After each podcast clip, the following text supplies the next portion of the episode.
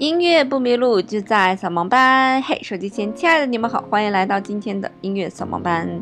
今天呢，我们来讲一位日本的配乐大师坂本龙一啊。我起的名字叫做坂本龙一的帅气与自由。一般来讲，我们指一位音乐家的帅气呢，通常就是说他心态比较帅气，状态比较帅气，从而给你一种帅气洒脱的感觉。但是今天我们所说的版本龙一的帅气呢，就是非常单纯的帅。那不管是现在版本龙一的形象，还是之前啊，尤其是年轻时候的照片，那真的是相当相当的帅了。何止一个帅气能够形容，简直就是相当帅气。那我们大多数认识坂本龙一呢，其实并不是从他的帅气来认识他的，而是从他的一个电影配乐的一个乐曲来认识他的。叫做嗯，Merry Christmas, Mr. Lawrence。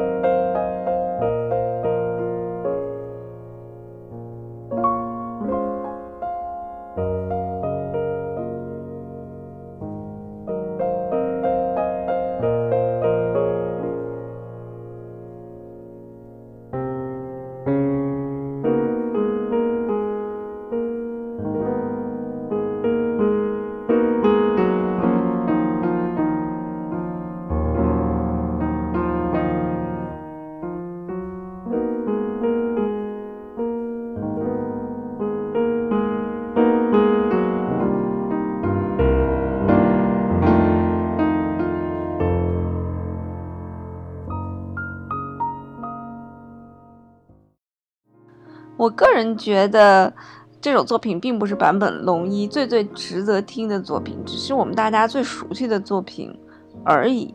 那就像很多画家的有一些画作一样，就他最最出名的那幅画，并不是一定能够体现他个人最突出他个人风格和个人特点，也并不一定是作曲家或者作者最喜欢的那幅画那一首作品。所以我觉得这首作品也是一样，不过就是。因为电影，我们知道这首作品，然后听起来旋律比较简单，如此而已。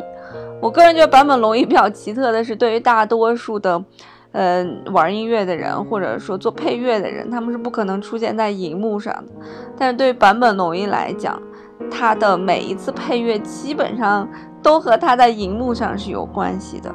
那这一首作品其实是来自于电影《圣诞快乐，劳伦斯先生》，那里面的。坂本龙一也算是其中的一个主演之一了啊。那这个配乐呢是获得了英国电影学院奖。那后来呢，他又参演了《末代皇帝》。那参演《末代皇帝》的时候呢，又为《末代皇帝》去配乐，然后呢，获得了这个奥斯卡的金像奖、金球奖和格莱美奖。什么叫做集颜值与才华于一身呢？我觉得这个真的是集颜值与才华于一身了。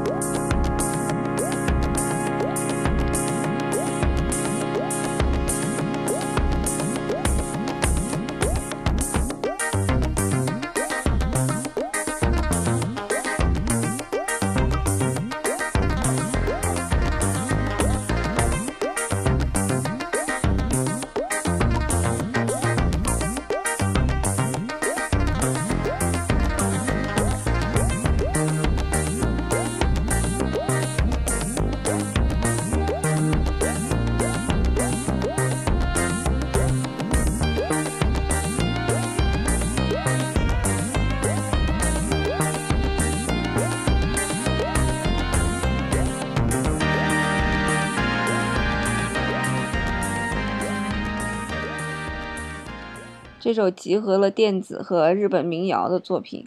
如果我不说，你可能想不到这首作品是在一九七八年的时候，坂本龙一发行的一张专辑里面的主打作品，同名曲啊。那我们在最前面听到那个音乐进来的那个滴滴答答，好像有一点人声，有一点玄幻，有一点未来感的这种这个声音，其实是经过了一些声音处理之后呢，这个原原先的声音是采样自毛泽东的诗《水调歌头·重上井冈山》，那后面呢是坂本龙一他的这个乐队的一个作品啊，他的这个乐队呢叫做 YMO。呃，大概是在一九七八年到一九八三年，这个大概是在这个时期，所以在这个时期呢，这一首《千刀》也就是 Thousand Knives 一发行就轰动了整个的日本乐坛。所以听听八十年代左右日本乐坛在听什么，包括现在日本乐坛在做什么样的音乐。而对于我们中国来讲，能轰动中国乐坛的只有《酒醉的蝴蝶》和《社会很单纯复杂的诗人》。那随后呢，他们也发行了第二张专辑。那第二张专辑的其中有一首作品呢，还被 Michael Jackson 翻唱了，叫做《Behind the Mask》。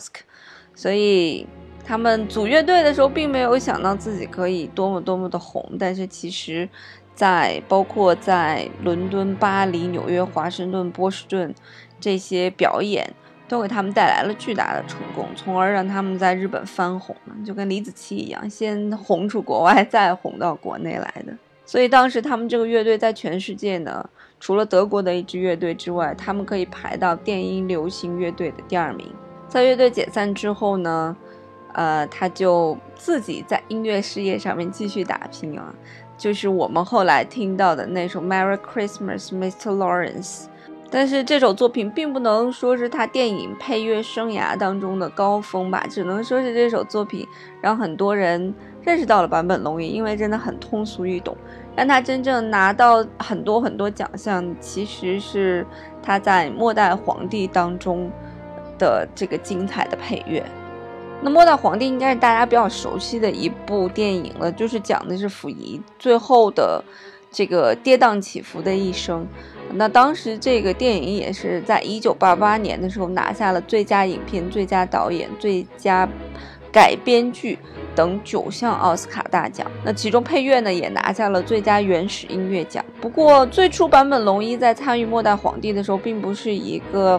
呃，配乐者来参与的，而只是要演其中一个日本军官，就是这样一个反派的一个角色。但是第一次电影在长春拍摄的时候，就是拍摄溥仪登基为伪满洲国皇帝的时候，导演希望这时候会有一段配乐，所以当时呢就想让坂本龙一来进行配乐。那一个日本人要配中国的作品啊，当时其实他是对中国音乐毫不了解。所以在三天之内呢，他完成了这个艰巨的任务。后来在电影拍完这半年之后呢，他再次接到了制片人的电话，希望他为《末代皇帝》来制作剩下所有的配乐。他大概呢是在一个礼拜的时间，和剩下几位编曲师和三位编曲师啊，共同创作了四十四首配乐，然后来到伦敦和导演会合。但是等他到伦敦的时候，他发现。因为电影拍摄和剪辑是两回事情嘛，就整个剪辑出来的电影和他之前拍摄时候所构想的是完全不一样的。但是，嗯，离他进这个伦敦的录音棚只有一天时间了，所以他在酒店里面临时更改了当时所有的配乐。就在这样的情况之下，他还是拿到了奥斯卡最佳配乐奖。